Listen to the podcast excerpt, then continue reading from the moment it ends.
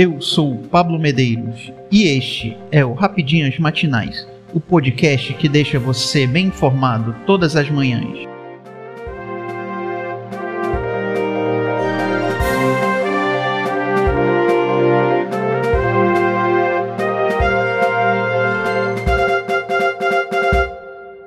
Hoje, 6 de julho de 2022, vamos às principais notícias. PEC das Bondades.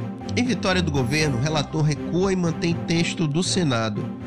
O relator da PEC das Bondades na Câmara, deputado Danilo Forte, voltou atrás nesta terça-feira 5 e não vai mais propor alterações no texto aprovado no Senado Federal.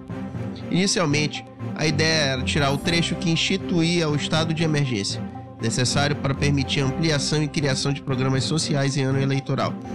No entanto, segundo o relator, questões jurídicas envolvendo o trecho foram superadas com a inclusão de uma tipificação para a emergência do país, em razão da alta dos combustíveis e reflexos da guerra da Ucrânia, e o dispositivo será mantido. O resultado é uma vitória do governo, uma vez que o mecanismo é indispensável para a criação do voucher dos taxistas, destinação de recursos aos municípios para transporte coletivo gratuito aos idosos, além do Pix caminhoneiro e outras propostas sociais. Além disso, qualquer alteração estrutural da matéria faria o texto voltar ao Senado Federal, adiando o início dos pagamentos, inviabilizando os auxílios antes do período eleitoral.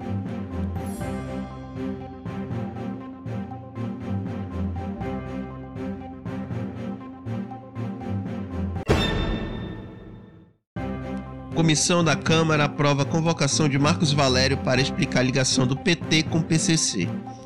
Comissão de Segurança Pública da Câmara dos Deputados aprovou nesta terça-feira 5 um requerimento apresentado pelo deputado federal Eduardo Bolsonaro, que convoca o empresário e ex-operador do Partido dos Trabalhadores a prestar esclarecimentos na Casa Legislativa ainda não há data para que a audiência seja realizada. Em sua justificativa, Eduardo afirma que a repercussão das informações divulgadas por Valério em sua declaração premiada à Polícia Federal, em que o publicitário acusa o PT de operar um fundo clandestino de 100 milhões e de ter uma suposta ligação com o grupo criminoso PCC, torna necessária a convocação do ex-petista para que explicações sejam dadas parlamentares.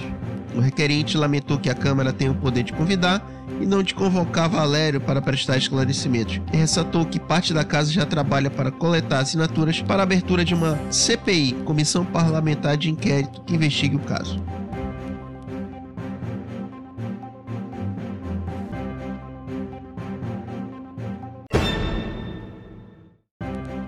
Euro atinge menor cotação em relação ao dólar em quase 20 anos. O euro atingiu a menor cotação em quase duas décadas em relação ao dólar, uma vez que as preocupações com o impacto da alta dos preços da energia na economia da zona do euro continuam pesando. O euro ficou estável em 1,0266 em relação ao dólar, depois de atingir seu menor nível desde dezembro de 2002, em 1,0236 na última terça-feira 5. Não é apenas uma ameaça de não entrega que está pesando sobre o euro, diz Moritz Paisen, consultor de Forex e de taxas da Berenberg.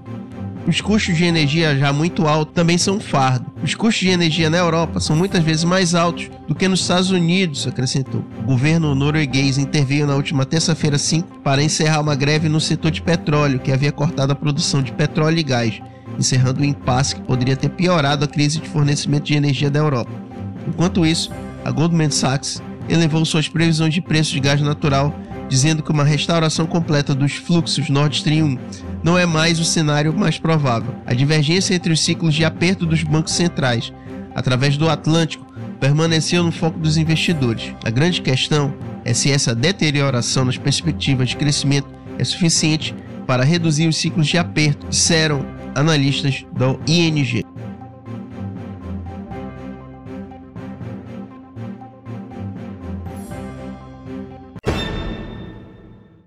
Cássio brilha nos pênaltis e Corinthians elimina o Boca Juniors na Libertadores. Foi sofrido e deu Corinthians. Nesta terça-feira, 5, em apresentação ruim aos, nos 90 minutos, o Corinthians eliminou o Boca Juniors na Copa Libertadores. Está nas quartas de final. A classificação veio nos pênaltis por 6 a 5, depois de um 0 a 0 no placar normal. Primeiro tempo teve domínio total do Boca. Aos 18 minutos, Benedetto recebeu livre na grande área e finalizou para fora. 10 minutos depois, a arbitragem marcou pênalti para os argentinos com auxílio do VAR. Benedetto foi para a cobrança e acertou a trave. Mesmo com um susto, a equipe do Corinthians não reagiu e continuou levando sufoco do Boca. No segundo tempo, a pressão argentina continuou forte. Aos 13 minutos, o Corinthians se lançou à frente no contra-ataque Benedetto bateu por cobertura em Cássio e quase abriu o placar. Nada mudou e a decisão foi para os pênaltis. Nas cobranças, Cássio defendeu duas cobranças e deu a classificação ao Timão. Agora, a equipe espera o vencedor de Flamengo e Tolima.